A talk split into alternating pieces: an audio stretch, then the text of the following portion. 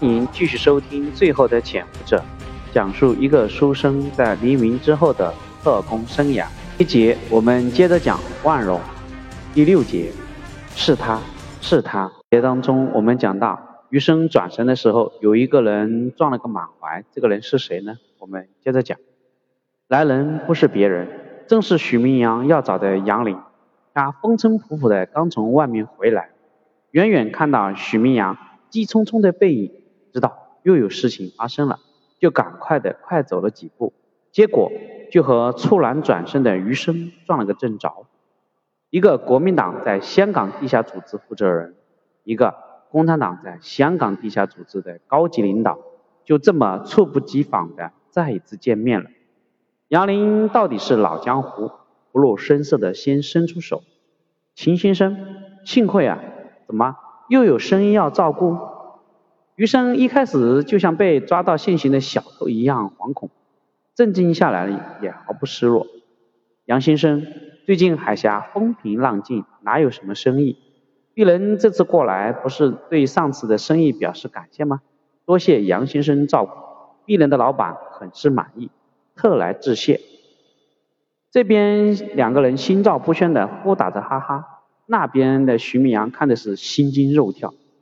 我居然被国民党特务跟踪了。此时他循着脚步，不知道是该过去还是该走开。杨林这边邀请余生去办公室坐坐，余生一边推辞，一边假装刚看到徐明阳伸出手打招呼。徐主编也在啊，真巧。这边许明阳只好走了过去，他有点忐忑的先伸出手。秦先生，又见面了。余生伸出玉手握住许明阳的手，幸会幸会。许先生看来和杨先生经常走动啊。这句话在许明阳看来就像威胁一样，他紧张的有点心虚。哪里哪里，报社嘛，每个行业都得熟悉一些嘛，不是？他的眼睛不自觉低下来，躲闪着余生的目光。此时香港虽然不是四十九年以前的香港，但是国民党特务和黑帮势力仍有不小的势力。自己和共产党走得太近的话，难免被一些别有用心的人给盯上。就在许明阳低下头的时候，他忽然发现一个东西在自己眼前闪了一下。这个东西平时注意不到。但今天却格外显眼。他出神的望着那个东西，有点心神飘忽了。看到许明阳不自在的样子，杨林赶紧解围：“秦先生，上次生意小事一桩，大家都是中国人，没有什么谢不谢的。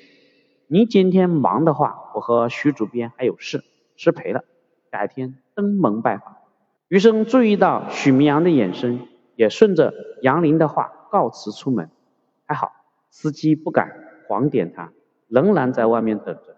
他上车就直奔家的方向而去。在车上，他抬起左手看了看无名指上的戒指，这枚戒指是这一次许露来的时候送给他的，非要他戴上，表示他已婚，说这样其他的女性就不会惦记他了。他拗不过许露，只好一边自嘲，让许露给戴上。他说：“这种结婚戒指在美国流行，在中国没有几个人知道，戴和不戴没有什么区别。没有想到今天忽然被许明阳给盯上了。许氏看到了这枚戒指如此不自然，当然不是好奇。那是什么呢？好在今天不管怎么说，情报已经送了过去，自己多少可以放松一些了。回到家里，他马上安排徐璐收拾东西，准备十一号回台湾。”徐璐不解说道：“剧团不是还有好几天才走呢？自己先回去，怎么回事啊？”余生没有办法详细的告诉他，只能推脱是上峰的命令。趁着徐璐收拾东西打乱劲的时候，他偷偷的摘下了戒指，塞到箱子。华人公司这边，徐明阳跟着杨林回到办公室，一进门，徐明阳就着急的问：“我会不会是？”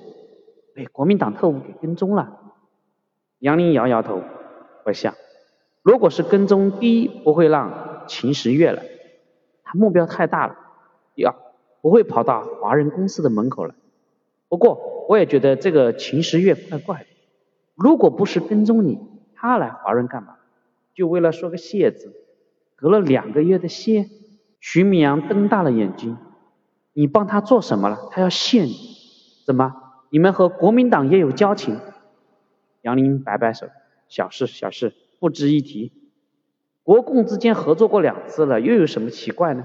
你这次急匆匆的找我，难道又有几年前那种事情呢？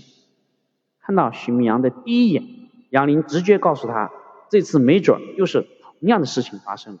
许明阳佩服的伸出拇指，他从皮包里拿出杂志，从杂志中找出信封，在信封里面掏出那些情报，摆好在杨林的面前。真想不到，好几年过去了，又有人找我。杨林没有注意到许明阳的感慨，因为他被情报的内容给吓着。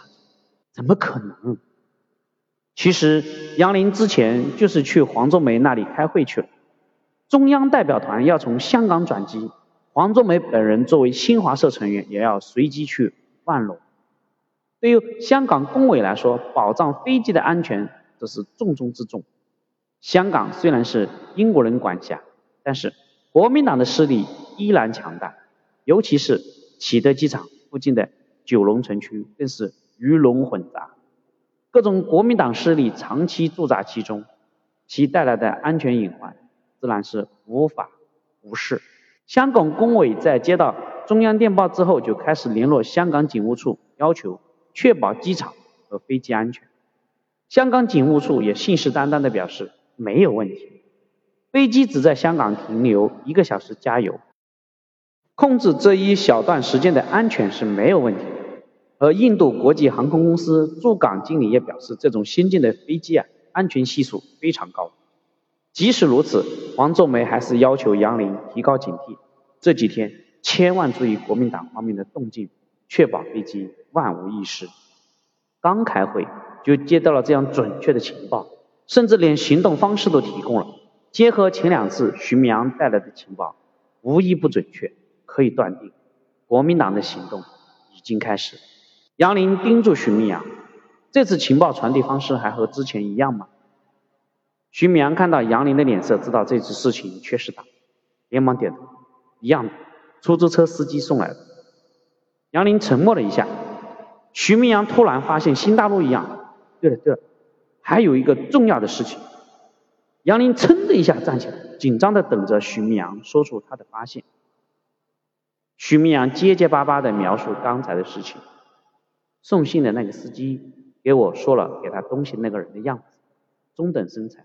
戴着眼镜，长相斯文，还挺有钱。杨林失望的叹了口气：“这种样子的人在香港满大街都是。”明阳兴奋的拿着手指杨林：“不不，他还说了一个重要的线索，那个人左手无名指上戴着一枚戒指，绿宝石的。”杨林也被惊住了，他一拍桌子：“是他！”好，这一节我们就讲到这里，谢谢你收听。杨林一拍桌子说：“是他这个人。”他想起了是谁呢？请接着往下收听。